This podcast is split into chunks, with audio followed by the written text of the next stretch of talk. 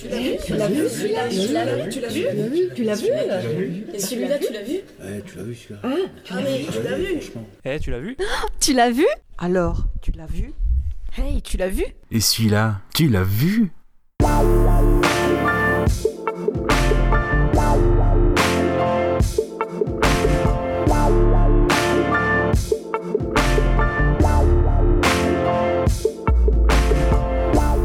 toutes et à tous, c'est Gravelax. Goubi Kaza et moi-même nous vous invitons à poursuivre avec nous notre exploration du thème des films de complot avec dans cet épisode deux opus d'Henri Verneuil, à savoir Icom Icar avec Yves Montand pour ce qui est du complot politique et 1000 milliards de dollars avec Patrick Devers pour ce qui est plutôt du complot économique ou du moins politico-financier. Nous vous souhaitons bonne écoute.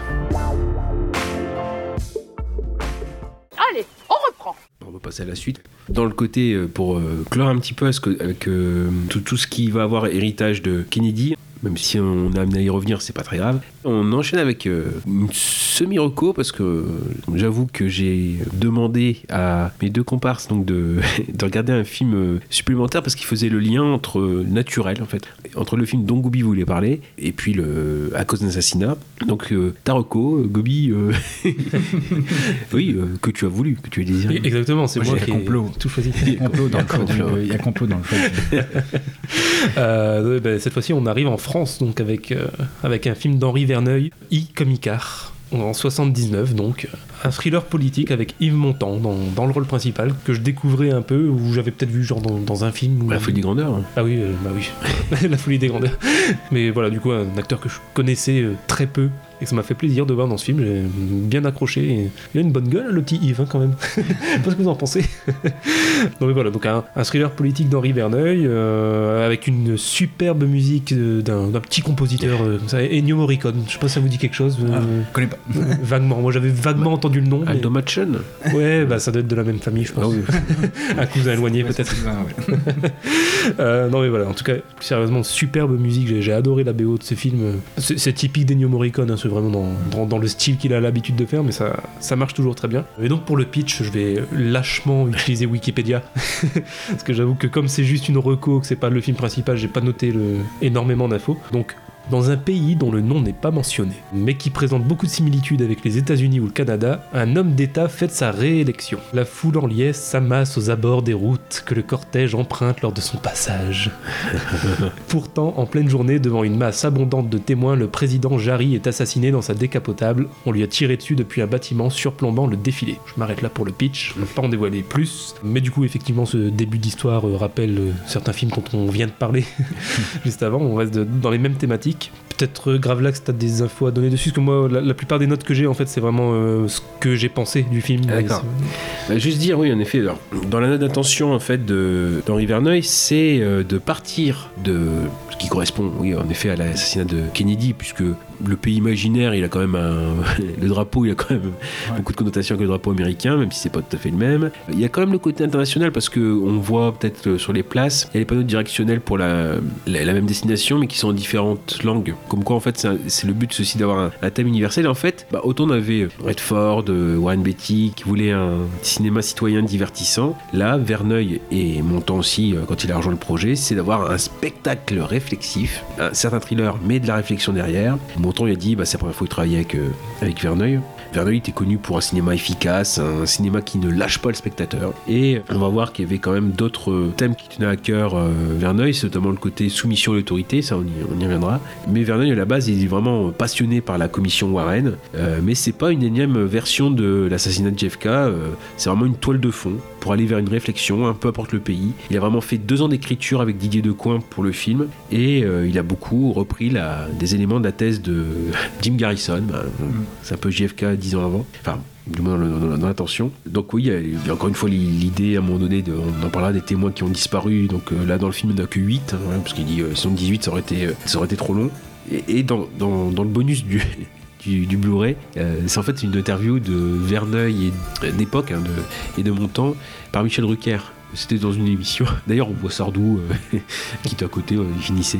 Et d'ailleurs, Sardou, quand il voit Yves Montand, ou du moins l'extrait du film, il lui dit oui, euh, qu'il était très, surpris par les cheveux blancs d'Yves Montand et, les- et les lunettes. Et en fait, c'est vrai que Yves Montand, il casse son image parce que c'est est connu plutôt à l'époque pour être le côté séducteur, très, affable, etc. Et il dit bah non, voilà, là vraiment, il a fait une, il a fait une Vincent Cassel. C'est-à-dire qu'il a dit voilà bon le personnage d'Henri Volney donc le, procureur euh, qu'il interprète il dit moi je voudrais en faire plutôt un style plutôt procureur je voudrais faire un style attorné quoi le côté américain le côté anglo-saxon donc il, a dit voilà je à Verneuil je vois les, les costumières etc et je viens de proposer euh, le personnage je débarque dans ton bureau puis tu me dis si ça va je serai des euh, déguisé en, Volney. Je dis ça euh, Vincent Cassel parce que je parle de pour Fleuve Noir où euh, il a dû remplacer au pied levé euh, de Pardieu et euh, en, un jour il a dû, il trouver un truc pour enfin un costume pour le commissaire Visconti et donc il lui est arrivé tout dégueu quoi. Voilà c'est mon idée.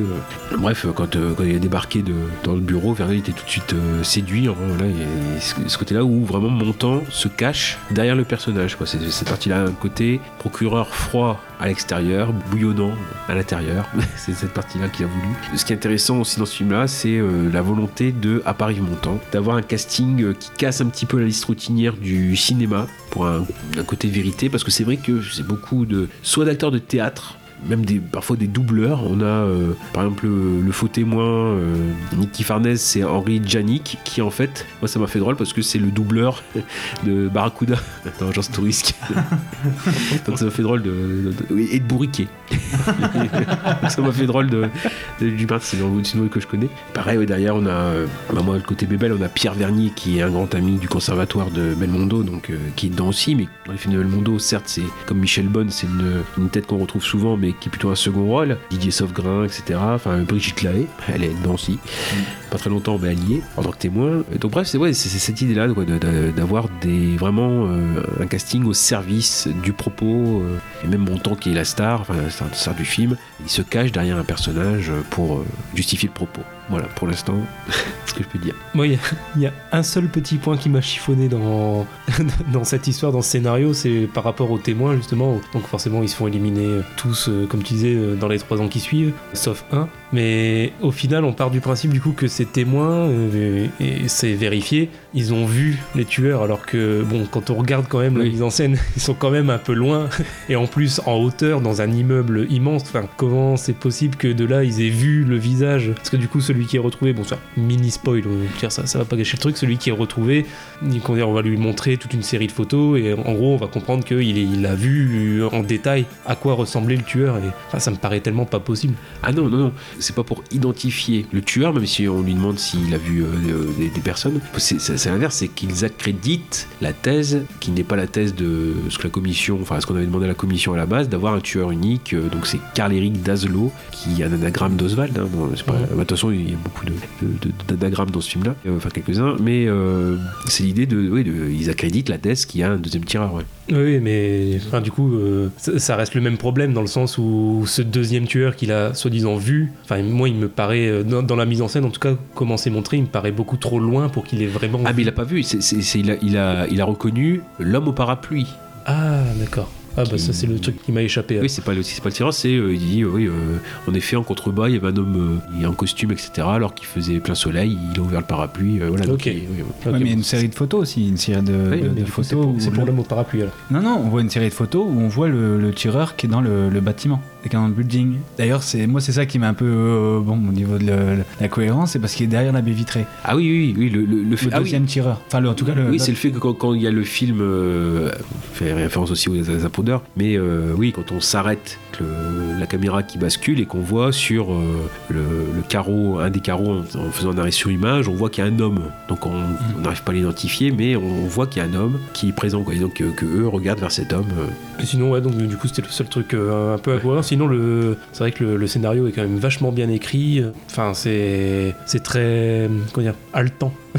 Vraiment, euh, on n'a pas le temps de, de respirer, on est vraiment à fond dans, dans cette espèce d'enquête avec, euh, avec le procureur, quoi, avec Montant. Il y a un truc que j'ai beaucoup aimé aussi, c'est le fait que dans toute euh, l'équipe du coup qui accompagne le, le procureur, ils ont presque tous des, des avis différents, ils se contredisent tous parce qu'ils sont tous dans le flou, mais au final ils, ils forment euh, vraiment une famille. Quoi. Mm. Et moi, il y a une réplique que j'ai vraiment adorée, c'est le moment où ils se rendent compte en fait qu'il est 4h du matin et que Montant leur dit dit bon, euh, allez vous coucher les enfants. Je trouve c'est la- Il est dimanche. Ouais, appelez, appelez, appelez-le moi. Bah non, il est 4h du matin, on est dimanche. Ouais. Ouais, bah, ça fait un peu comme euh, Al Pacino dans euh, Insomnia. euh. Mais, Ouais, puis même, euh, même rien que le fait euh, qu'ils les appellent les enfants, euh, bon, Ouais. je, je trouve ça fort quoi. Oui, mais même dès le départ, c'est ce côté aussi où. euh, parce que ça aussi, l'idée, c'est que comme lui conteste. C'est aussi une belle scène du départ, euh, Ah. le débat C'est télé. ce que euh, j'allais dire. Ah, J'allais dire, Vas-y, vas-y. euh, moi ce que j'adore c'est la répartie du départ du, du procureur, enfin du montant. La manière dont il pose des mots. ah puis. Et, euh, Un. Oui, oui, à chaque fois. ouais. Il le fait plusieurs fois d'ailleurs. Ouais. Et à chaque fois, il fait un euh, en posant son premier argument, deuxième machin. Donc ouais, c'est à ce moment-là où il conteste sur un plateau télé bah, le rapport. Le rapport, fait. ouais. Le rapport de la commission d'enquête. Et c'est à ce moment-là, oui, qui, bah, qui réfute en fait cette euh, conclusion. Mais euh, la manière dont, dont il le fait, avec, euh, avec les, le- le- les mots, avec le vocabulaire, c'est c'est c'est ce que j'aime dans ces vieux, dans ces bah, pas dans ces vieux films entre guillemets, mais de, même de manière générale, c'est ce que j'a- j'apprécie de plus en plus dans les, dans les- films français comme ça. C'est le, le vocabulaire, la langue. Elle est tellement belle. Enfin, c'est vraiment un français, mais riche, lisse, et en même temps, ah, c'est. Puis le, le, le Le bluff, parler. le bluff aussi, c'est-à-dire que Oui. il, voilà, Ça, face, c'est à la- excellent. face au président de la commission qui est en face, il a voilà, soit je, je montre le document dans ce dossier euh, qui prouve que euh, on vous a demandé de- d'o- d'orienter la- euh, les, les conclusions euh, dès le départ de la commission pour qu'il y ait euh, en effet euh, comme conclusion qu'il y ait qu'un seul tireur. Je le montre devant tout le monde, euh, voilà, euh, vous me dites que ça n'a jamais existé. euh. D'ailleurs, on voit que c'est bah, c'est juste un C'est les dessins, les dessins qu'il fait. ouais. Ah ouais. Jacques Turner, agence France Presse. Euh, monsieur le procureur, si je vous ai bien compris, vous ne croyez plus Daslo coupable. Ah, monsieur Turner, vous courez beaucoup plus vite que moi. Après un an d'enquête approfondie, on me dit aujourd'hui que Daslo est l'assassin du président Jarry. Je réponds, c'est possible. Deux, qu'il a agi avec préméditation. Je réponds, peut-être. Trois, on m'assure que Daslo était fou. Je réponds, rien ne permet de l'affirmer, car je ne trouve nulle part une quelconque trace de ce processus de la folie. Alors, a-t-il tué parce qu'il était fou Ou nous le déclarons fou parce qu'il a tué? 4. On me dit que Daslo a manqué de chaleur familiale, qu'il avait un caractère pas très sociable, qu'il était instable et qu'il rêvait de jouer un rôle historique.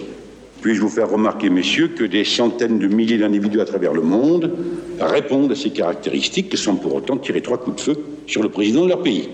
5. On m'assure que Daslo a agi seul. Franchement, je n'en sais rien. Et enfin, 6. Que Daslo s'est suicidé. Et je réponds pourquoi pas. En résumé, face à six affirmations, je me retrouve aujourd'hui avec six doutes. Là, cette fois, c'est vrai que par rapport à JFK ou la réalité, on a un film qui va un peu plus loin, euh, qui dépasse euh, une fois la scène d'intro, euh, l'assassinat, ça dépasse la réalité, puisque là, cette fois, c'est un petit peu le fantasme, peut-être, ou l'état d'esprit des Américains à l'époque, ou les gens qui ne croyaient pas à cette thèse-là, c'est qu'on remet directement en cause la commission. Donc, c'est comme si on remettait en cause la commission Warren qui a conclu au fait que soit Lee Harvey Oswald qui, qui était tout seul. Donc, ce qu'il dit aussi, voilà, ouais, voilà la conclusion de la commission, c'est une petite vérité bien rassurante. Bah, j'aime bien ça, c'est-à-dire que, mais euh, pour moi, euh, et donc on a ce côté bluff aussi. Enfin, j'aime beaucoup comment ça, ça avance aussi, que ça rebondit. Et euh, euh, oui, je disais ça aussi, c'est quand il reprend, j'étais parti sur ça, euh, rebondir sur le côté famille. C'est vrai que dès le départ, quand il reprend euh, la commission, parce que c'est la règle, hein, euh, pour eux, c'est euh, celui qui conteste, il reprend les- la direction de la commission, une nouvelle commission. Et dès, dès le départ, quand il, a ses, il, il arrive et qu'il a ses quatre, et voilà, il dit merci, euh, merci, je, je- je tiens à vous remercier d'être là. Quoi. Bonjour, monsieur. Je vous en prie. Permettez-moi de vous dire combien, combien j'apprécie le fait que vous soyez à mes côtés. Merci. Donc euh, oui, oui, après je sais pas pour...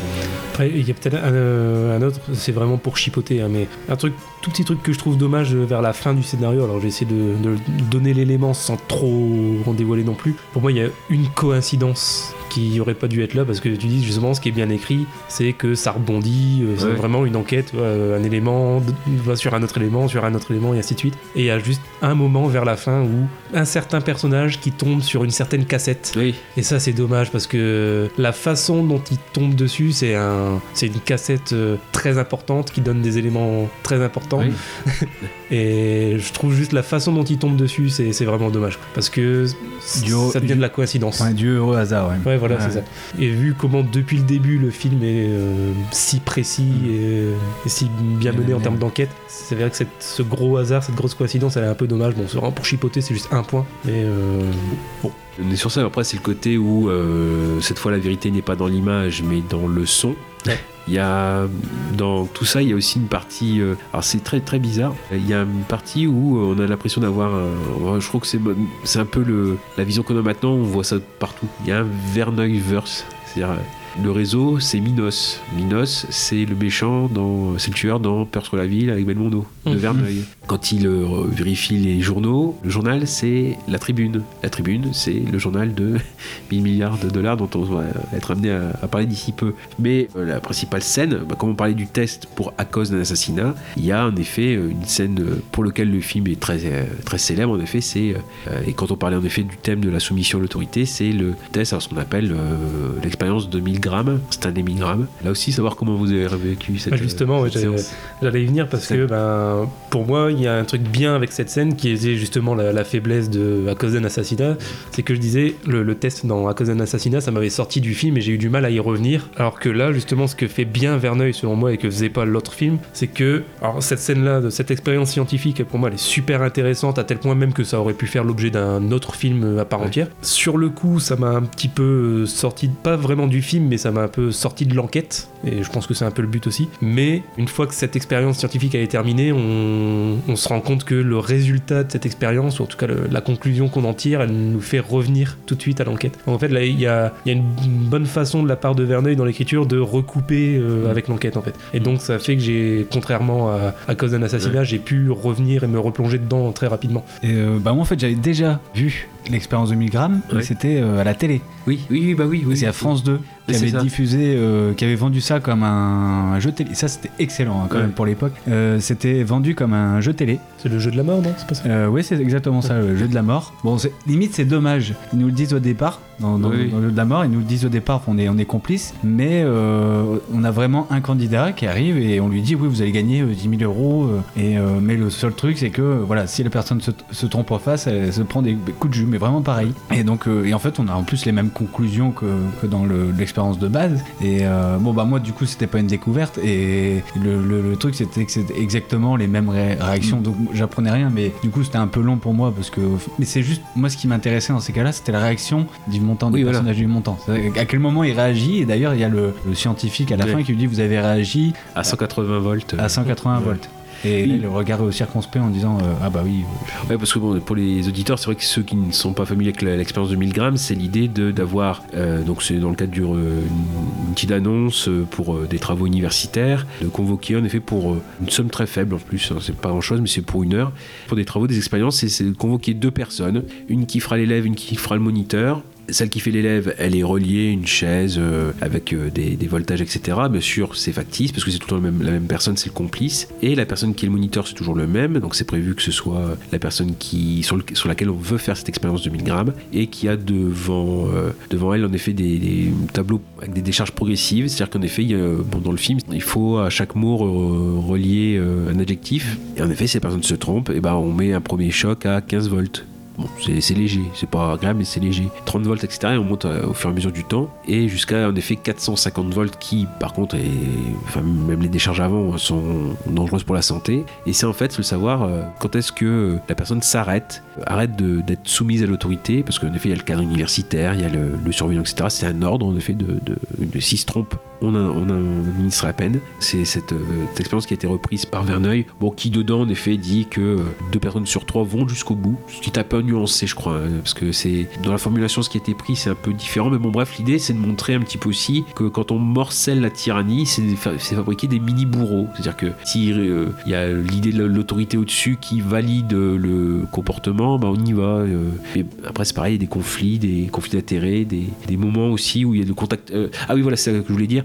Ce qui diminue le, le pourcentage de ceux qui vont jusqu'au bout, c'est quand il y a contact physique entre l'élève et le moniteur. Parce qu'à un moment donné, où euh, dans le film, on voit que euh, le scientifique lui dit, euh, l'universitaire lui dit, euh, oui, il s'est décroché une de- des électrodes, faut que vous alliez euh, remettre. Là, dans l'expérience, je crois dans la réalité, s'il y a contact physique, ça atténue le, le nombre de personnes qui vont jusqu'au bout. Mais bon, sans contact physique, quand même, fait de deux personnes sur trois vont, jusqu'au bout. Et moi, je me demande même, hein, c'est-à-dire que quand il dit à, à, à Volney, vous, vous avez réagi à 180, Volney n'est pas dans l'expérience.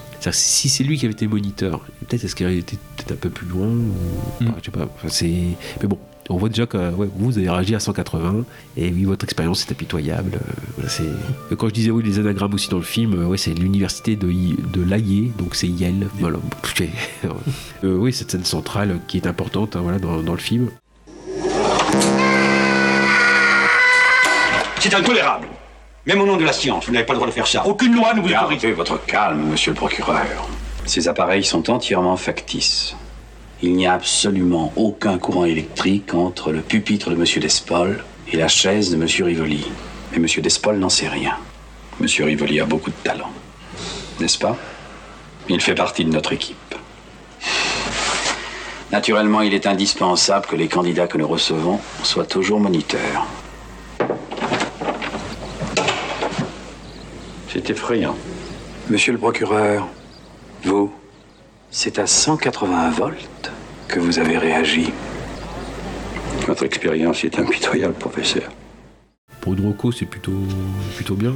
Oui, bah moi j'avais peur en fait par rapport à bah, la mienne de Rocco et encore c'est pas. J'ai commencé par, euh, par voir euh, JFK. Donc euh, quand je vois le film se, se passer, se dérouler, je me suis dit ah bah c'est super, c'est limite le film qu'il faut montrer si par exemple la, la durée de JFK euh, vous paraît trop longue. Parce que bon, JFK il dure quand même 3h20 à peu près. Donc ça dépend si c'est la director's cut, crois Ouais. c'est 3h25 même. Ouais, en plus, ouais. Donc, si jamais vraiment les 3h20 vous, vous rebutent, bah, vous pouvez toujours regarder Icom Icar, bien sûr, en ayant dans la tête qu'il y a bien sûr des, des libertés par rapport à la réalité. Oui, c'est vraiment là, autant JFK c'est l'événement même, Oui. autant euh, Icom Icar c'est un point de départ et on part euh, sur un petit peu autre chose. Oui, mais il y a quand même beaucoup, beaucoup de similitudes. euh, euh, c'est pas fin. Je veux dire, dans ce côté-là, l'aspect Oui. adaptation, c'est pas fin. Mais bon, après, c'est pas grave. Hein, mais c'est en plus, on a la même décapotable.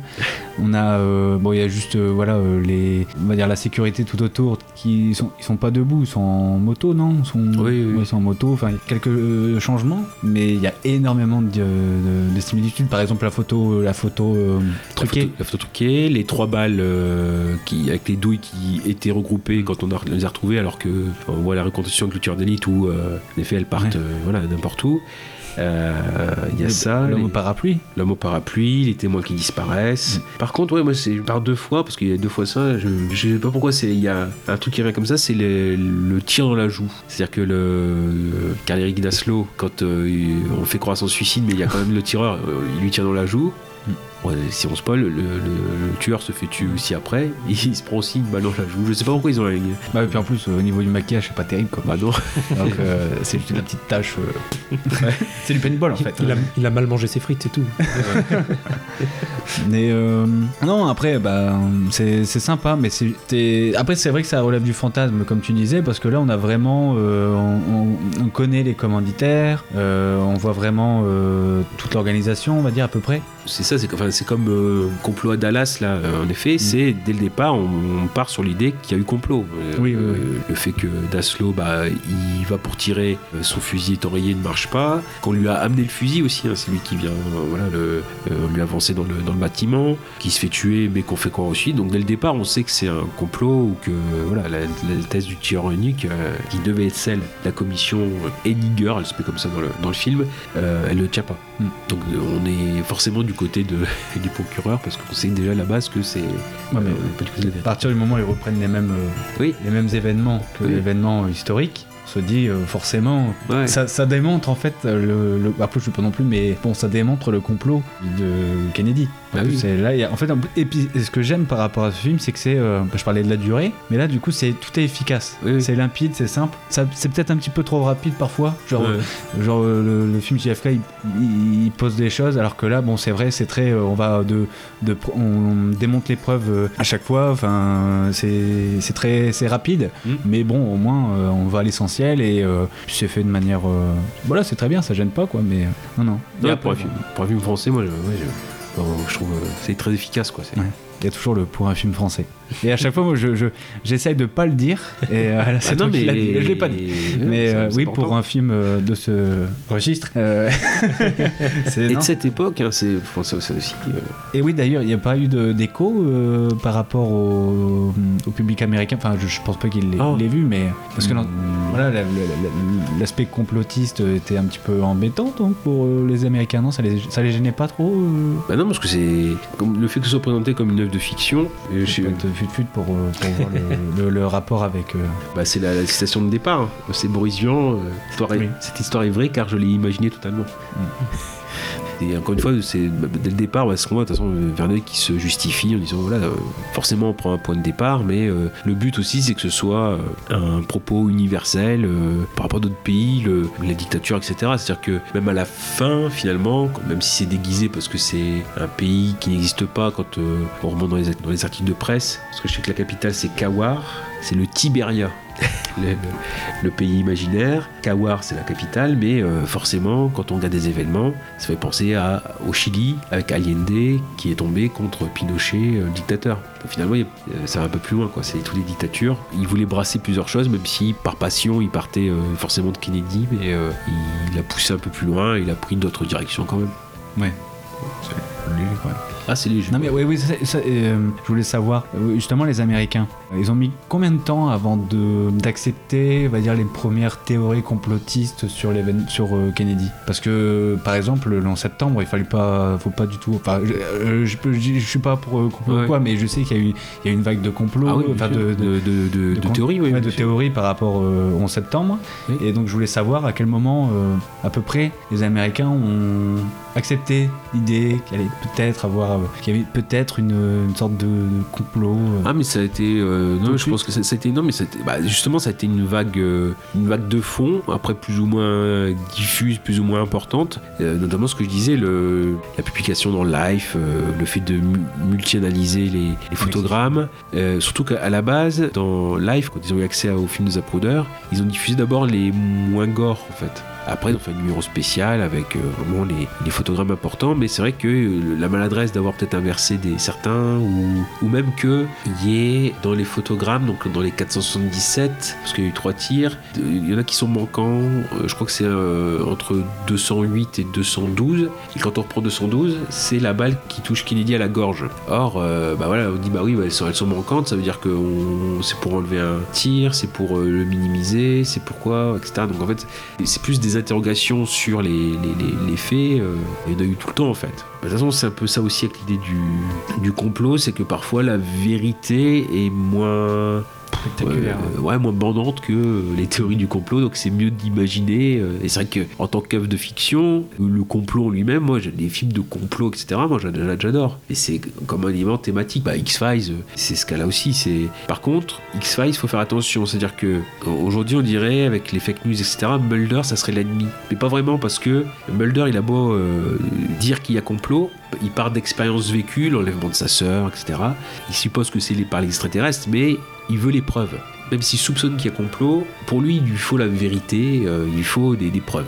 Donc ce qui fait que on a cette partie-là où euh, c'est vrai que l'imaginaire du complot, il est, euh, c'est des histoires. Donc on se raconte des histoires et après on peut aller, on peut aller plus ou moins loin. Euh, Après c'est juste avoir conscience que ce sont des histoires et pas la vérité. Et là on y reviendra peut-être à la fin où euh, faire des films de complot aujourd'hui, euh, comme une des notions centrales du des films de complot, c'est accès à la vérité avec un grand V. C'est un idéal, mais bon, est-ce qu'on peut l'atteindre? C'est que maintenant on est passé à autre chose. Donc, bon, je vais pas trop euh, avancer les propos, mais euh, c'est-à-dire que les films de complot tels quels aujourd'hui, bah, ils seraient assez compliqués, je peux dire, à réaliser, mais il faudrait qu'ils prennent complètement un, autre, un autre angle. Bon, j'essaierai peut-être de le faire en ouverture euh, très rapidement. mais- Donc oui, en fait, oui, euh, des théories du complot ou des thèses du complot, bah, quand je parlais de complot à Dallas, euh, on est dix ans après euh, la, la mort de Kennedy, bah, il y a quand même un- une vague de fond qui, après voilà, est-ce que ça, ça grandit de plus en plus? Et je pense aussi c'est le fait de, voilà, de pendant longtemps d'avoir été privé des images, enfin la vidéo tout du moins. Le fait aussi, alors ça c'est d'autres choses, mais euh, c'est très bien résumé. Alors je vais encore dire, euh, vous avez le livre alors qui maintenant est épuisé, mais euh, qui est toujours trouvable si vous le commandez à, à l'éditeur Rouge Profond, qui est 26 secondes de Jean-Baptiste l'Amérique éclaboussée, où il fait aussi très bien non seulement bah, le, ce que j'ai dit, l'historique du film de Zapruder, mais il parle aussi de quelques autres films amateurs qui existaient, qui ont, filmé dans le même jour, etc., au même endroit, mais sans forcément amener les, les mêmes choses, mais qui, mais qui ont été supprimés et donc qui vont être à nouveau accessibles. Ça sera en 2029 quand les archives sont ouvertes pour la- l'affaire Kennedy, accessibles au public. Donc ouais, bref. On en parlera après, de ce fait. Oui, bah voilà, on tire bien. Donc euh, là, pour comme Icar, je pense qu'on a fait le tour. hein. Pour une Rocco, on a, on a pris le temps. Et donc là, on en arrive au, au film principal que j'ai choisi. Et donc, on reste chez Henri Verneuil. T'as choisi toi-même, là, tout ça. Ah, là, cette fois-ci, c'est moi. Ah, bon. Là, il n'y a pas de complot cette fois, on m'a pas forcé la main. C'est moi. Donc, trois ans plus tard, Henri Verneuil sort un autre film, cette fois-ci non pas avec Yves Montand, mais avec un certain Patrick Devers. Euh, c'est d'ailleurs, je le dis principalement pour ça que j'ai choisi ce film. c'est que j'ai regardé la liste des films de complot, j'ai vu Patrick Devers, c'est bon, je prends, je prends lui. Donc 1000 milliards de dollars. Euh, avec au casting également Caroline Cellier, Charles Denner, Annie Dupéré, Jeanne Moreau également. Et surtout donc Patrick Devers, dont c'était le dernier film à sortir de son vivant. Son vrai dernier film c'est Paradis pour tous, mais qui lui est sorti un mois après sa mort. Mais donc c'est la, la- dernière fois que Patrick Devers a vu un de ses films sortir. Euh, Le pitch, donc c'est l'histoire d'un grand reporter du journal La Tribune, on en parlait tout à l'heure, Paul Kerjean, qui reçoit un appel téléphonique euh, anonyme, un gars qui veut lui donner rendez-vous dans un parking dans lequel il n'y a absolument personne. Le gars en question euh, donc reste dans sa voiture, fait tout pour pas qu'on puisse le reconnaître, et il lui dit que l'homme d'affaires Jacques-Benoît Lambert a reçu des pots de vin pour céder une entreprise électronique de France, euh, à la tête de laquelle il vient d'être nommé à la multinationale américaine GTI. Donc, euh, organisation euh, fictive, bien sûr. Après avoir eu confirmation des accusations en approfondissant l'enquête, en interrogeant l'épouse trompée de Jacques-Benoît Lambert et le détective privé qu'elle a engagé elle-même pour suivre euh, Jacques-Benoît Lambert et sa maîtresse, Laura Weber, Kerjean fait publier son article qui connaît un énorme retentissement et provoque un scandale. Fin du pitch. Moi déjà ce que je trouve très fort dès le départ avec ce film c'est son générique d'introduction. Il y a donc euh, Henri Verneuil qui nous met littéralement en attente. C'est-à-dire qu'on a une vue juste sur un immeuble avec les noms qui défilent et on entend pendant ce temps-là donc un- un- une sorte de serveur vocal qui nous demande de ne pas quitter. Euh, et je trouve que c'est fort parce que c'est déjà euh, dès les premières minutes une façon de, de Verneuil de nous mettre euh, une sorte de, mini suspense. On va dire ça comme ça donc c'est c'est plutôt pas mal pour un, un thriller euh, à suspense comme ça de, de le faire dès le générique. Donc moi je vais pas trop m'attarder sur le fond du film parce que ça touche euh, fortement à des thématiques que j'aime pas et que je maîtrise pas. Euh, évidemment, donc ça parle un peu de politique encore, mais aussi et surtout d'économie, de finance, de capitalisme, de mondialisation, etc. Vraiment tout ce que j'adore. Faut pas me dire ça, ouais. tout ce que j'adore, vraiment, tout ce que je maîtrise. fan de 16, hein, donc. Après, je vais pas non plus. Euh, Non, mais du coup, je, voilà, je, je laisserai cette partie-là plutôt à un Gravelax après s'il a envie de toucher quelques mots là-dessus, j'en doute pas. Euh, ça- ce sera plus précis que si moi je m'y embarque. Du coup, moi je vais plutôt m'a- m'attarder sur le, le film en lui-même. Déjà, ce qui me frappe, c'est que c'est un film que j'ai vraiment bien aimé, alors que justement il s'embarque sur toutes ces thématiques de fond que, encore une fois, j'aime absolument pas et qui normalement ne m'intéressent pas du tout. Et habituellement, euh, je me perds très vite avec ce genre de thématique. C'est-à-dire que moi, vraiment, comme je disais déjà, j'entends le mot déficit ou mondialisation, normalement mon cerveau il se déconnecte. C'est- normalement, voilà, c'est c'est vraiment des domaines que, auxquels je comprends rien, la, géopolitique les chiffres, vraiment, c'est des trucs que j'exècre profondément. Et ben là, bizarrement, je, je me suis quasiment pas ennuyé. Et, et c'est peut-être parce qu'au final, ces thématiques-là, elles restent euh, au second plan, contrairement à beaucoup de films dont on a parlé. C'est des notions qui prennent de plus en plus de place au fil du film, mais enfin, surtout vers le dénouement en fait. Mais dans l'ensemble du film, ça n'est que prétexte. Enfin, Verneuil, même s'il parle de tout ça intelligemment et de façon euh, très réfléchie, au final, c'est pas vraiment un film sur l'économie ou, ce genre de thématique. C'est c'est plus un thriller, un film à suspense qui prend le monde de l'économie comme toile de fond, mais au final, voilà, ça reste plus de, une toile de fond justement. Je pense que c'est pour ça que même si c'est des thématiques que j'aime pas, au final, je me suis pas ennuyé parce que c'est plus centré, euh, beaucoup plus sur le suspense et sur l'enquête en elle-même. Après, ce qui m'a plu aussi particulièrement dans ce film, ce qui suinte par tous les pores de, de ce long métrage, c'est la mise en scène du pouvoir de l'argent. C'est-à-dire qu'à travers le plus gros de l'intrigue, évidemment, on a ça, mais même dans les plus petits détails. Par exemple, dès la première rencontre entre Kerjan et le, détective privé, donc en, début de film, Kerjan lui demande de- euh, au, dé- au détective de montrer quelques photos, il refuse, et dès le moment où Kerjan va lui proposer une grosse somme d'argent, c'est- à peine s'il va hésiter avant de changer d'avis, le, gars. Pareil, un autre exemple, c'est aussi avec le président de GTI qui est riche et puissant. Euh, bah, plutôt que de s'adapter aux autres, bah, c'est plutôt les centaines de personnes qui sont à ses pieds qui vont s'adapter à lui. On a ça avec notamment par exemple le décalage horaire, euh, les gens qui vont se mettre à travailler de nuit euh, juste au moment où le président va arriver. De- de- dès que quelqu'un a de l'argent ou propose de l'argent, euh, les choses vont, vont très vite. Je vais peut-être terminer avant de laisser Gravelax s'embarquer sur, sur l'aspect économique. Terminer par, euh, alors j'allais dire les anecdotes, non, par l'anecdote. j'en ai qu'une. Elle est très longue, mais j'en ai qu'une. Donc elle, elle concerne Patrick Devers. C'est donc ça, c'est le film qui a marqué son retour en, en rôle vedette après euh, un événement qui a bouleversé sa carrière. C'est une grosse embrouille avec Patrick Denussac, un journaliste, qui lui avait promis de ne pas dévoiler euh, son prochain mariage avec Elisabeth Charlier, la, la mère de sa seconde fille. Évidemment, ce compte journaliste, il lui a fait un coup de pute. L'argent. Euh, Exactement. Euh, du coup, Devers, euh, bah, forcément, il s'en est pris à lui de façon très virulente, ce qui n'a pas vraiment plu aux médias, globalement. Euh, il a subi pendant un long moment un, boycott de, de la part de tous les médias, que ce soit journaux, télé, euh, enfin, voilà. Tout le monde s'en est pris à lui. Ça a évidemment donné aussi un gros coup de mou à sa carrière parce que, ben, résultat, même les producteurs, euh, ils hésitaient avant de, le- avant de le prendre dans le film. Forcément, ça faisait pas bonne pub. D'ailleurs, on voit euh, encore ça aujourd'hui, peut-être en- encore plus euh, à notre époque avec beaucoup d'acteurs. Alors, souvent, c'est justifié, malheureusement, parfois peut-être un peu moins. On pense à toi, Johnny. T'inquiète pas, on va boycotter les animaux fantastiques. T'inquiète pas. Donc, enfin bref, avec- en tout cas avec Devers, ça va très loin. D'ailleurs, il y a même son nom qui est supprimé des génériques de ses films dans plusieurs journaux. Alors, pas dans les films, évidemment, mais dans, dans les journaux, à l'époque où on publiait. Avec, euh, Non, bah, euh, vas-y, c'est-à-dire. euh, C'est dans les journaux où on dit voilà, tel film sort, réalisé par euh, machin, Henri Verneuil, euh, avec, et normalement on met le- la liste des acteurs. Et lui, il y est pas. ah si euh, pas- euh, ça dépend. Alors, des fois, il y est pas. Et ouais, et- et je, vois, je vois ce que tu veux dire, justement, c'est dans la suite. Des fois, il y est. Mais c'est ses initiales qui y sont, donc PD. Avec PD. Voilà, donc je, je vais pas faire de commentaires sur la démarche, je pense que tout le monde a compris. Mais... D'ailleurs, petite pensée aussi en parlant d'initial PD, Pascal Duprat, on pense à toi, on compte sur toi pour sauver les Verts. non, je le dis parce que, en fait, il y a, je, je, je dis pas ça au hasard, c'est parce que pour ceux qui suivent assidûment le monde du foot et notamment sur les réseaux sociaux, il y a un truc avec Pascal Duprat, c'est que je sais pas si c'est s'il a toujours son compte, mais à l'époque, il avait donc un compte Twitter et il signait ses tweets par les initiales PD à la fin, ce qui a fait forcément beaucoup réagir. Donc voilà, c'est pour ça que je pense à ça.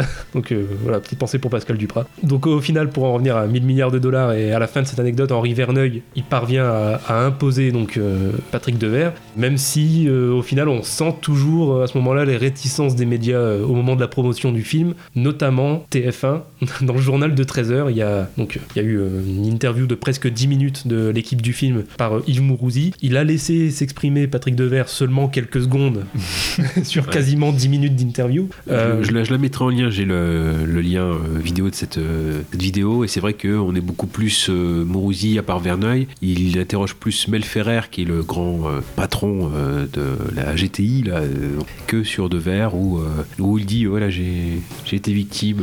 Ouais, bah, il dit. C'est ça qui est fort, qu'en fait, il arrive à faire un double sens. Il, il parle juste quelques secondes, mais en quelques secondes, il a le temps de placer une phrase qui est vraiment. euh, quand on connaît le contexte, du coup, à double sens. Donc, il prétend parler de son personnage dans le film, donc de Kerjan et il dit je suis accusé à tort d'un très grand scandale. donc euh, bon voilà bravo champion. tu parles quelques secondes mais t'as le temps de placer ça bravo. Et puis il dit ouais aussi ouais, euh, je me suis habillé comme vous. euh. Je me suis- Alors, euh, journaliste manipulé dans le film, euh, Patrick Devers, non Euh, oui, journaliste. Manipulé, oui, oui. Alors, un, un rôle euh, qui vous a obligé à regarder ce qu'était le monde journalistique ou quoi Parce que vous, changez, je vous observe de depuis que vous passez à la télévision. Comment Je vous observe, Yves, depuis que vous passez à la télévision. je me suis complètement inspiré de vous. D'ailleurs, vous voyez, je ne sais pas si mon costume vous rappelle quelque chose. Ouais, vous, êtes, vous. êtes gentil, mais enfin, moi je ne mène pas d'enquête. Vous vous emmenez, et c'est c'est une enquête importante dans ce film, non Oui, oui, bien sûr. C'est une enquête importante. C'est une enquête que je suis obligé de mener pour euh, euh, sauver mes plumes un petit peu, parce que je suis accusé à tort euh, d'un très grand scandale. Ouais. Donc euh, moi j'ai plus rien à dire à part euh, le- une ou deux scènes que j'ai particulièrement aimées. Donc vous peut-être euh, qu'est-ce que vous en avez pensé euh, Gravelax, Kaza J'ai trouvé le film, euh, bah, l'histoire sympa, mais ça m'a pas euh, non plus euh, étonné. Enfin, c'était pas surprenant non plus. Mais ce qui m'a marqué dans ce film, c'est euh, Patrick Devers. Qui, en fait, j'ai pas découvert, bah, j'ai juste découvert Patrick Devers dans Les Valseuses. Et je l'ai pas vu depuis, enfin, dans d'autres films. Et donc là, c'était l'occasion. Et je trouve qu'il a un, un jeu super bah, juste en fait. Il est vraiment parfait. Il dénote jamais, il surjoue jamais. Il est parfait. Puis même, je trouve que vraiment le tout le casting joue superbement bien. Ouais. Et pour moi, il y a vraiment le, le petit plus avec le, le directeur de la. euh, Ah, Mel Ferrer. L'acteur c'est Mel Ferrer, donc Mel Ferrer, ouais. euh, alors pareil, qui euh, une carrière un petit peu, alors je vais pas dire spéciale. C'est vrai que il y a eu des gros, euh, des gros films, Guerre épée. ah, bref, dans les films de fin du monde, on sera peut-être amené à en parler peut-être en reco ou quelque chose comme ça. C'est le, le monde, la chair et le diable avec vraiment avec une terre dévastée où il y a que trois survivants. Par contre, après c'est vrai que dans les années euh, enfin, 70-80, il a fait beaucoup dans le cinéma bis. Et quand je vois sa, sa filmo, alors beaucoup de trucs de crocodile, euh, le crocodile de la mort de Toby Hooper, euh, voilà, le, le grand alligator de Sergio Martino, ah, un giallo très sympa et original, l'affaire de la fille au pyjama jaune. Bon, c'est toujours les, les noms de giallo qui sont un peu à rallonge. La secte des cannibales euh, d'Umberto Lunzi. euh, voilà, bon, c'est vrai qu'il a quand même fait euh, voilà l'antéchrist aussi ouais, d'Alberto de, Martino. Donc ouais, c'est vraiment des. Enfin, quand vous êtes abo- abonné au, au chat qui fume, etc. Dans les, sorties, il y en a beaucoup qui sont sortis de, là ou chez Carlo- Carlotta aussi. Mais euh, ouais, c'était une euh, carrière un peu bis. Donc le, certes un grand acteur, euh, etc. Mais euh, d'ailleurs, je crois que quand il est interviewé par euh, Mourouzi, on lui demande aussi ses projets. Et euh, c'est vrai, il dit ouais après je, tourne aux États-Unis euh, une série, puis finalement euh, c'est Falcon Crest ou enfin c'est les feux de l'amour, enfin la soap opéra quoi. Donc euh, ouais c'est pareil. Donc euh, oui, un acteur qui fait bien sur le papier, mais c'est vrai que bon c'était pas le meilleur moment de sa carrière. C'est ça aussi les, les acteurs qui cachetonnent, c'est aussi quand ils savent qu'ils sont dans un bon film, c'est d'être bon dans ce bon film. Après ils font ce qu'ils peuvent, faut payer les factures. Non, enfin, non, sinon, oui, oui, oui, euh, juste pour euh, Patrick Devers, le casting et euh, euh, le jeu. Sinon, euh, non, bah, après, le, le problème, c'est que voilà, j'ai vu beaucoup de films avant qui étaient dans ce domaine-là, avec il y avait toujours euh, cette histoire de compagnie Oui. omniprésente euh, et surpuissante. Euh, là, comme ça, j'ai pas, de, de titre en tête, mais bon, c'est des thématiques qui, reviennent souvent. C'est à cause de ça que le film m'a pas trop impacté, malheureusement. Mais euh, oui, pour découvrir Patrick Devers, c'est, une bonne occasion euh, de, découvrir le film. Après, pour Devers, pour lui-même aussi, en plus de tout le contexte que tu as évoqué, Goubi, c'est vrai que c'est aussi un moment donné où il arbore à nouveau la, moustache et aussi il voulait sortir des, des rôles de paumé, des rôles de loser, donc ça change un petit peu. Et pareil, c'est autant parler de, des hommes du président comme le côté un petit peu solaire euh, de, à cause d'assassinat, euh, autant là aussi, 1000 milliards de dollars, c'est un petit peu le côté solaire, on va dire ça aussi, de Icom Icar. Parce que finalement, peut-être les films auraient peut-être euh, pu finir pareil, il aurait pu avoir un- quelqu'un sur le clocher. Donc, ça a été aussi un semi-échec, faut le dire, 1,2 million. Ils, bon, de toute façon, Icom Icar c'était 1,8.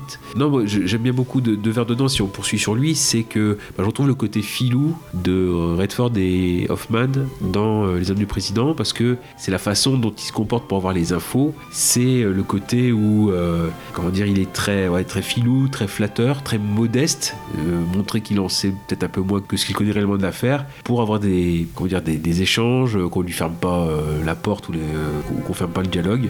Mais dès qu'on euh, trouve un petit peu ses motivations, c'est toujours, ouais, bah, vous êtes pas un peu communiste sur les morts euh. Et on verra parce que euh, j'ai trouvé dans un autre film cette réplique, euh, quand quelqu'un ose euh, un petit peu se, se rebeller, bah, vous êtes communiste.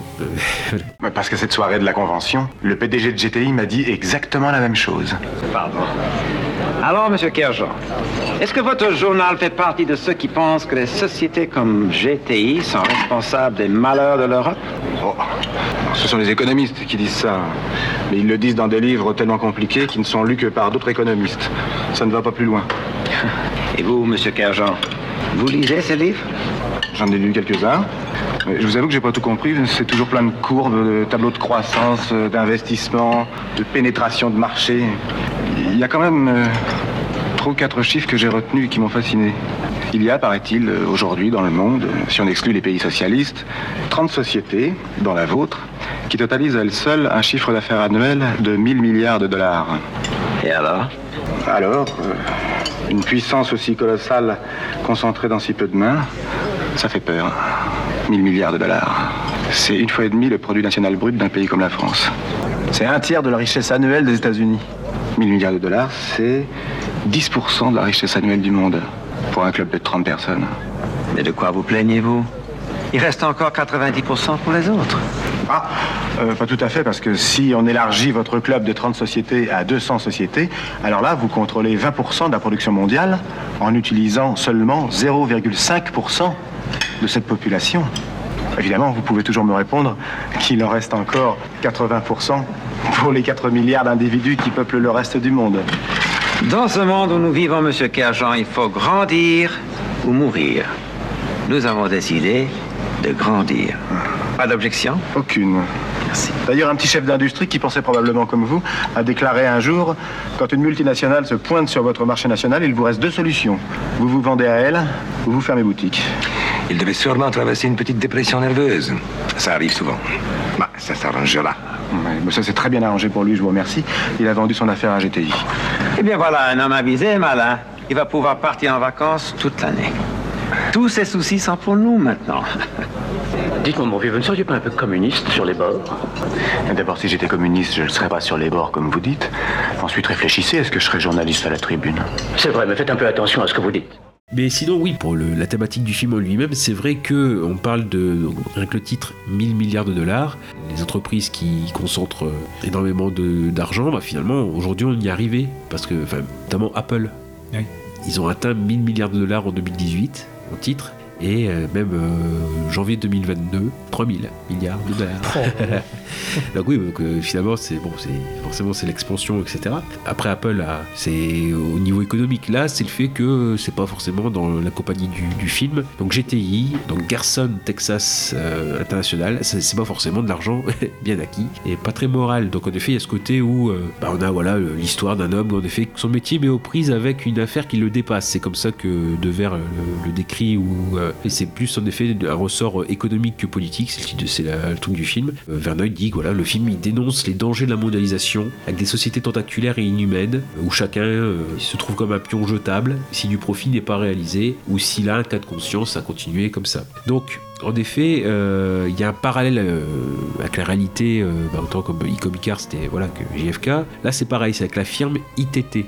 Un International Telephone and Telegraph, mais euh, donc euh, une compagnie qui existe depuis euh, les années 20 aux États-Unis, mais qui était à la base spécialisée vraiment en télécommunications, mais qui s'est étendue au fil du temps, et qui en effet a, euh, ben, on en revient, a en sous-main en effet euh, participé à l'opération Condor au Chili pour faire chuter Allende. Il y a des films comme ça où euh, l'influence américaine à l'époque en Amérique du Sud est, traitée en fait. euh, voilà, il y a donc ce film-là par exemple, hein, pas que. hein.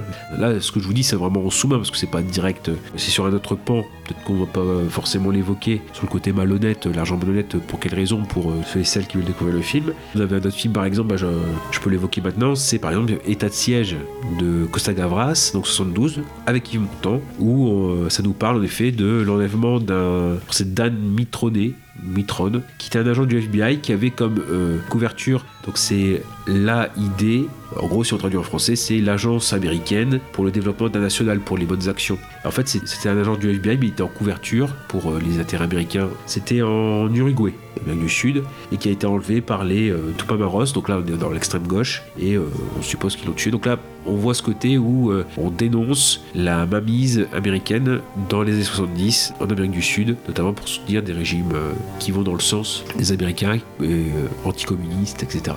Où il y a aussi, ça peut être soit la firme ITT, soit la firme aussi IBM, eh ben oui, puisqu'il y avait une filiale allemande qui s'appelle Deomag au milieu des années 30, et là aussi où il y a eu double jeu, euh, ça part quand même de la réalité.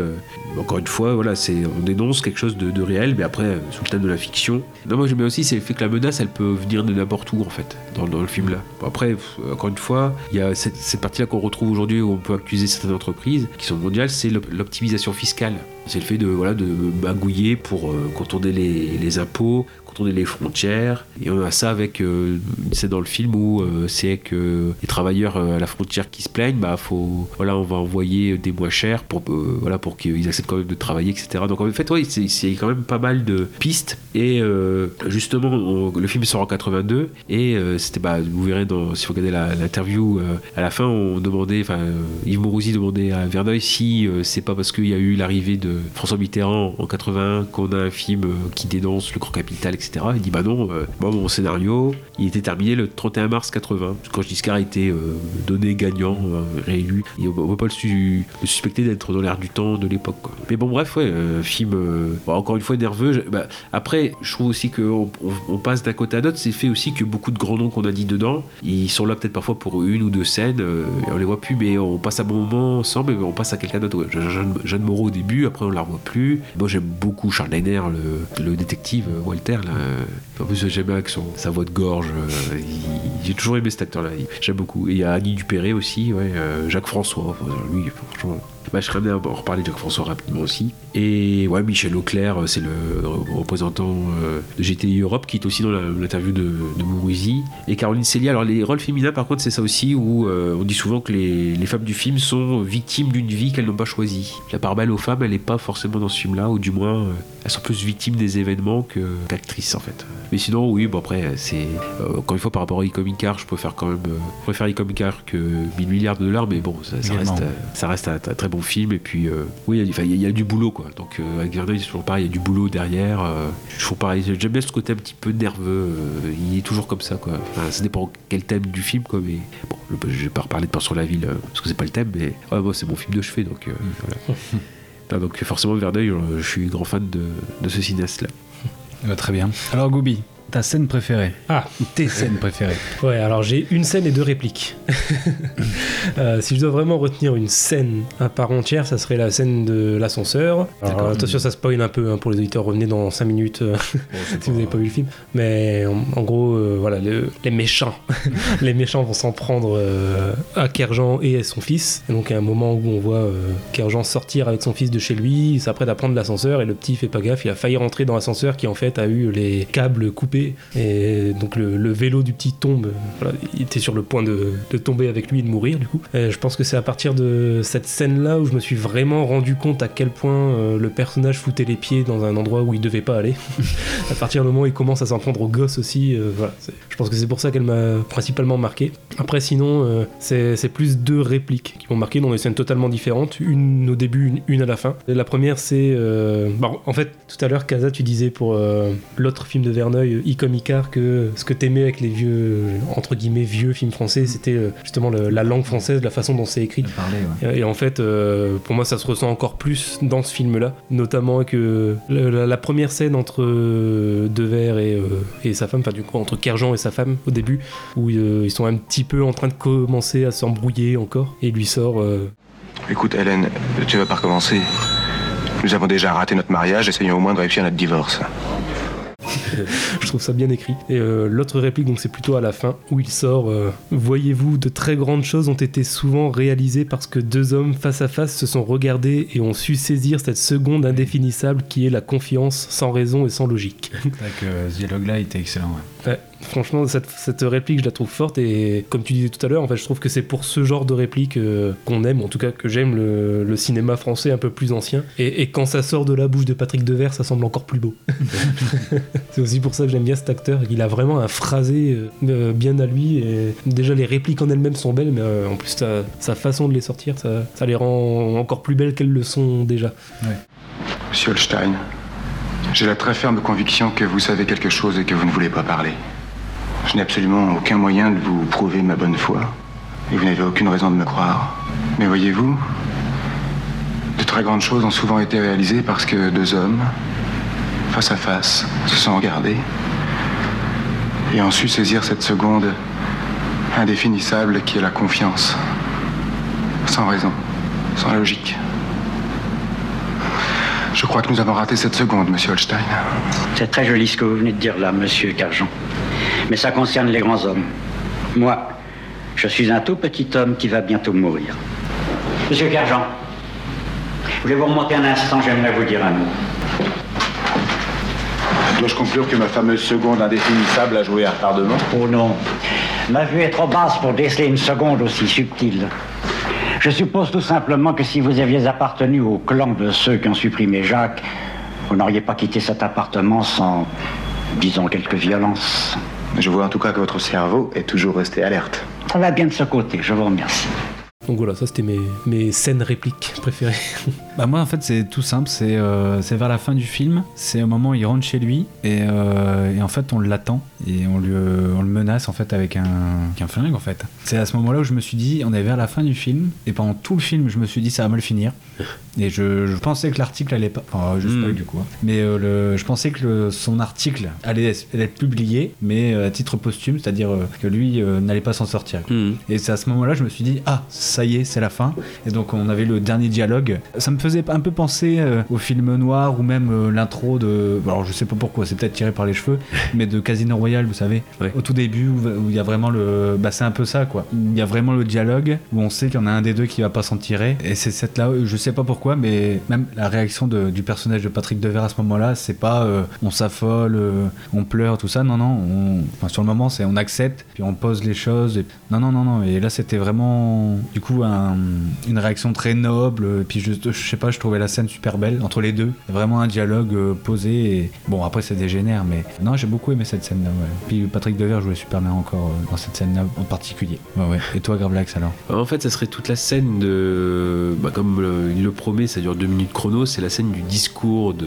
Alors, c'est euh, c'est- ah, qui joue par Mel Ferrer, donc le patron. Déjà, le fait aussi qu'ils sont tous, euh, quel que soit l'endroit du monde, ils sont tous euh, sur, euh, calés sur New York. Ce qui fait qu'il fait son discours à 4h du matin, mais parce que y- tout le monde est calé sur euh, le patron. Et en effet, qu'il promet un discours donc, de deux minutes, qui arrive en effet. Donc on a ce côté un peu fanatisme, et c'est surtout le, la rép- si on a une réplique aussi, c'est euh, le fait que euh, dit en effet que le jour de sa mort, il veut graver le cours de l'action de GTI sur la, sa tombe, et que ses successeurs viennent une fois par an sur, le, sur sa tombe pour voir si le cours de l'action est plus haut, euh, s'ils ont réussi à le faire grapper. Pour montrer le côté, fanatique, euh, enfin fanatique ou entièrement dévoué à, cette entreprise.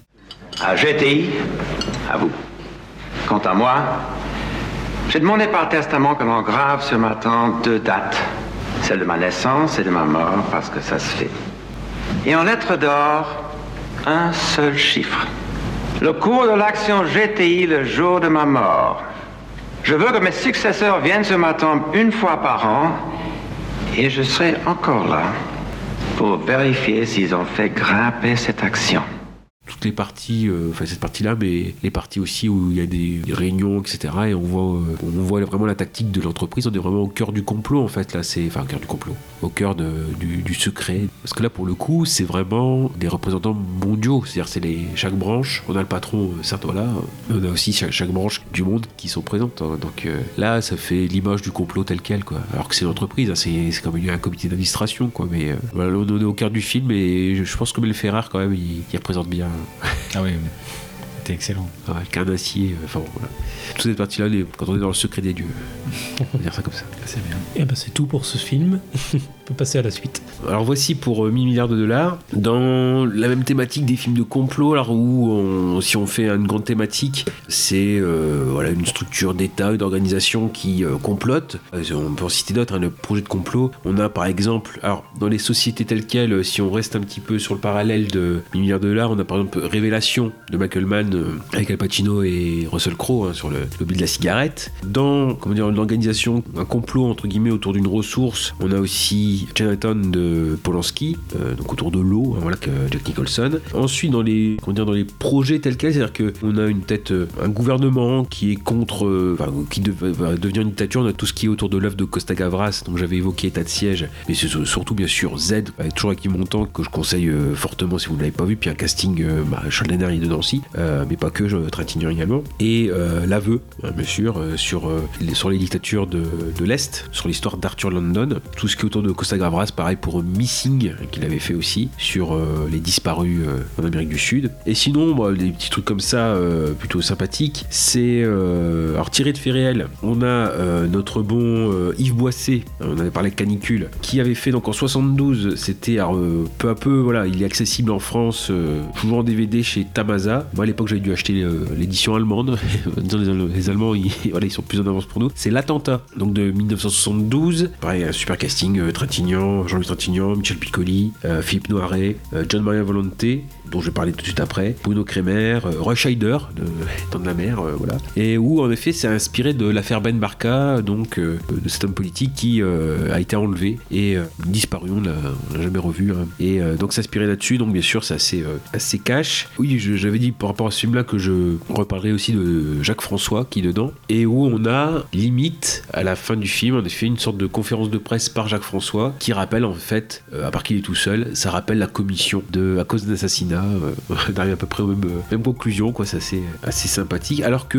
euh, le film a deux ans, deux ans d'avance sur à cause d'un assassinat. Ensuite, dans les projets de d'assassinat ou choses comme ça, on a, j'en avais parlé dans un Ellie Coffin Mansion aussi, on a Chacal, parce qu'après il y a Le Chacal avec Bruce Willis et Richard Gere, qui est un remake, donc sur euh, le projet d'assassinat de De Gaulle. Alors euh, pareil, euh, super fin et qui là aussi partage avec les hommes du président de, du travail de minutie d'enquête pour pouvoir retrouver un tueur notamment qui est irrepérable, euh, chose comme ça, vraiment très très très bien, très fin. Puis bon, euh, donc je vous renvoie à ce que ce que j'ai dit parce que je vais pas le refaire, mais bon, puis j'avais fait un comparatif avec la, version de Bruce Willis euh, dans les projets euh, de faire euh, revenir Hitler ou son héritage. On a ces garçons qui venaient du Brésil avec le docteur Mengele, euh, donc voilà, qui fait des expérimentations pour euh, faire des enfants euh, enfants d'Hitler. Voilà, donc un complot euh, très bien très bien milieu. Puis on a une petite euh, curiosité donc avec euh, Gregory Peck et Laurence euh, Olivier et James Mason. J'avais entendu euh, dans une vidéo euh, Franck des Gardiens du cinéma sur YouTube en parler de ce film justement. Ah oui,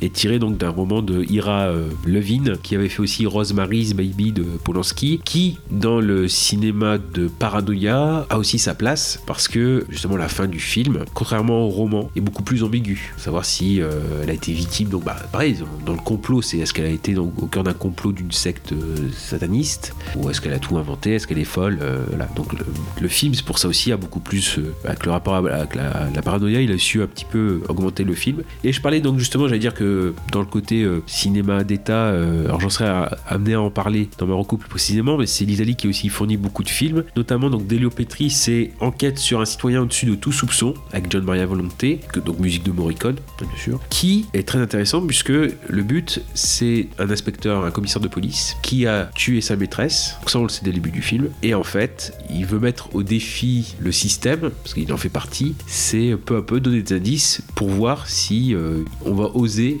le soupçonner. Et donc là, toute la, la fin du film, je vais pas aller très vite, c'est euh, on est en- encore en pleine ambiguïté, c'est savoir aussi euh, est-ce que le système perdure, euh, etc. Donc ça, le côté complot, etc. Pour ce- cette partie-là, enquête sur un citoyen au-dessus de tout soupçon, vraiment très très bien. Et puis on aurait pu aller un peu plus loin, juste dire bah oui, parce que là on va faire un grand bond dans le temps au niveau chronologie avec le film de, de Casa. Donc dire en fait que euh, j'avais parlé au niveau euh, au niveau de l'histoire des, films complotistes ou non, enfin des films de complot qu'il y avait dans les années 50 des films assez simples. hein, on tue le chef, on a fini. hein, on tue le cerveau du complot et le complot se termine. On a en effet euh, la partie, comme j'ai dit, avec euh, le cinéma des 70, on est beaucoup plus sur les, les films sur les théories du complot. Mais après, bah, finalement, on a un retour en arrière. On revient à des films complotistes aussi, un peu plus structurés, choses comme ça. Notamment, bah, comment dire, on pourrait citer par exemple euh, Arlington Road de Mark Pennington avec, euh, je crois c'est Jeff Bridges et Tim Robbins, où en fait, euh, voilà, c'est un prof qui est spécialiste du terrorisme, dont les voisins sont, soupçonnés eux-mêmes de terrorisme. Et donc, c'est savoir si, euh, comment dire, la, menace elle est sourde. On est vraiment dans le côté la, panique de la conspiration, savoir est-ce qu'elle est vraie, est-ce qu'elle est, est-ce est fausse, est-ce qu'on est en pleine paranoïa. Et bien sûr, là, c'est dans un film qui est avant le 11 septembre, où on pouvait peut-être, enfin, pas dire forcément se permettre, mais où c'était euh, un des thèmes parmi tant d'autres. Et un de ceux qui peut, euh, enfin, que j'ai vu qui, j'ai vu au cinéma, puis je j'avais pas, enfin, pourtant c'était prometteur. C'est Complot tout court, euh, au pluriel, de Richard Donner de 97 avec Mel Gibson et Julia Roberts. Où Mel Gibson incarne Jerry, donc un chauffeur de taxi qui est parano. Vous prenez que les 5 premières minutes du film, en fait, c'est à chaque nouveau client, il raconte une nouvelle théorie. D'où, par exemple, le fait qu'on va être pucé. En Mhm. 97, bon, finalement, 25 ans après, le, ce complot il est encore là, je l'ai encore vu ce matin. là, donc, Mhm. euh, Et en fait, il se fait enlever parce que sur une des théories, il a raison, mais il sait pas laquelle.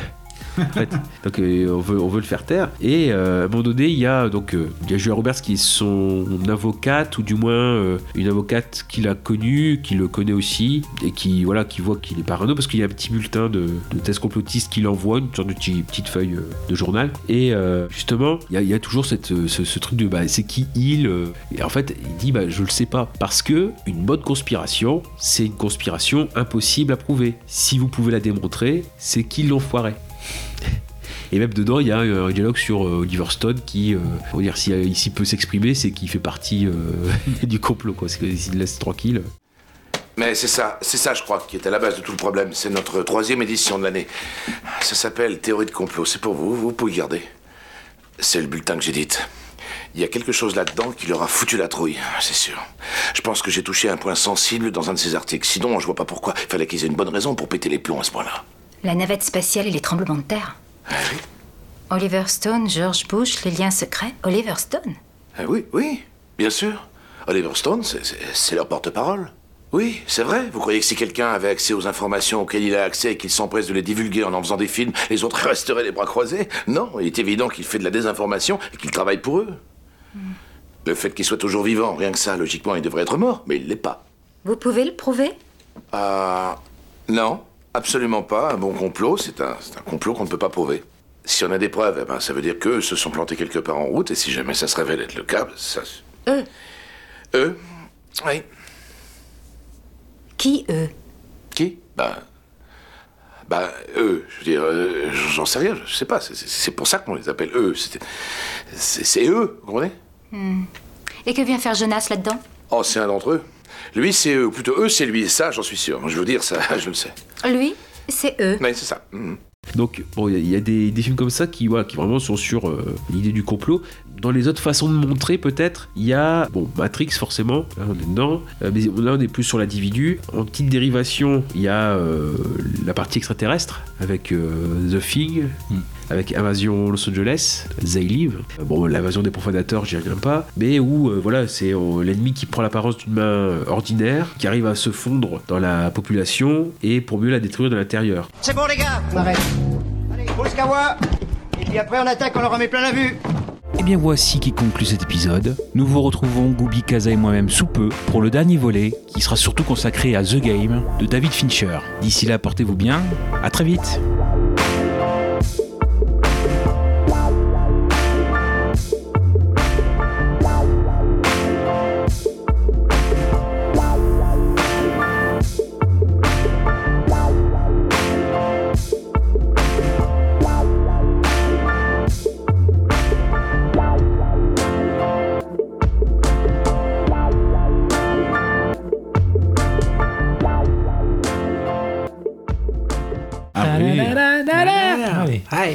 Donc, Iconic Art, tu veux en parler Tu Euh, ouais, bon, rapidement, du coup, vu que c'est que la reco, mais. On va en parler. Mais ça, euh, ouais, enfin, pour une reco, tu l'as aimé quand même. Ouais, ouais, ouais, mais justement, en plus, le dernier point que j'ai noté, c'est que, objectivement, je trouve meilleur que le- mon film principal, donc euh, 1000 milliards de dollars, mais j'ai quand même préféré euh, l'autre, pour des raisons perso, mais. aussi Comic Art. Ah ouais? Mais j'ai bien fait de vous conseiller quand même de. Ouais, ouais. Ah ouais, ça, non, il était ça bien. fait le lien, quoi. Il y a Kennedy. enfin, ouais. Parmi les quatre films du coup qu'on a regardé, vraiment objectivement, je trouve que c'est le meilleur des quatre. Mais Ah, bah, mais euh, ouais, pour euh, forcément des thèmes euh, perso et tout, je- bon, j'ai plus accroché quand même à 1000 milliards de dollars. Et par contre, ouais, comme c'était la reco, j'ai oublié de noter euh, les éléments principaux, euh, bah, de, de quelle affaire c'est tiré, euh, l'année de sortie et tout. J'ai juste noté euh, mes. C'est 79. hein. C'est Verneuil, donc ouais, c'est le même réalisateur que 1000 milliards. Pour le pitch, je vais prendre celui de Wikipédia. Par contre, j'adore, c'est la. Quand tu regardais les, résumés de rends compte que c'est jamais. Tu sens que les gars, ils ont galéré à le faire. Bah ouais. Le résumé, parce que c'est jamais. C'est pas vraiment la même chose à chaque fois. Ah ouais, par contre, je suis, ouais, moi, je suis passionné en fait par euh, Kennedy. Je sais pas pourquoi l'histoire des Kennedy. Ça Pareil, j'ai- adoré euh, le feuilleton avec Katie Holmes. Enfin, euh, Kennedy. Ouais. C'est sympa ça. Ouais. Ça, Et puis il y avait bah, tous, tous les trucs Kennedy. là. En gros, si j'ai bien compris, Stephen King et. euh, Stone en gros, eux, ce qu'ils pensent, c'est euh, on s'en fout qu'il y en ait un ou plusieurs. Le principal, c'est que ça se soit passé et qu'il fallait que ça arrive. Hmm. C'est ça? Ouais, c'est que ça, l'événement est plus, plus important en fait. euh. C'est plus les conséquences que. euh, ouais, euh, Je leur demande alors, alors comme ça le président a été tué, qu'est-ce que t'en penses? Bon. si c'est arrivé, c'est que c'est arrivé. c'est ton destin. C'est ton destin. D'ailleurs, t'as vu, ils veulent revenir. Ouais, bah, euh, ils vont le faire. d'ailleurs. Enfin, Ouais. C'est même pas qu'ils veulent revenir, c'est ils vont revenir. Ouais. Mais pas sur scène, hein, ce sera en film par contre. Ouais, en plus. En plus. Oh, je pense que c'est mieux. Bah, euh, sur scène aussi, ils veulent revenir sur scène aussi. Non, mais pas Campan, Campan. ouais, Campan, il a démenti. Ah J'ai l'impression que c'est le seul lucide dans la bande. Alors, j'ai bien aimé, je suis allé voir son film qui vient de sortir là, avec le philosophe euh, handicapé. Enfin, pas mal, franchement. euh, je l'attendais pas trop, mais pas mal. ah, c'est euh, le fond du fait tout. Euh, ce qui, ceux qui ont programmé. euh, Mm. Ils, ont, quoi, ils en ont parlé? Vendredi dernier, ils ont fait une double polar nanar français. Ils ont fait le, le pharmacien de garde avec Mm. Vincent Pérez et Guillaume Depardieu et Fleuve Noir. Ah Et dans le pharmacien de garde, t'as euh, Legitimus en, en travesti. Génial. Oh, c'était sympa le fond du fait tout. hein. Ah Allez. Oh non, mais là, en plus, le mot, quoi. Infarctus. Infarctus. C'est évident. Ça fait, sais. Comment ça Alukinite. Infarctus. Calme-vous, fabuleux. Ah là là.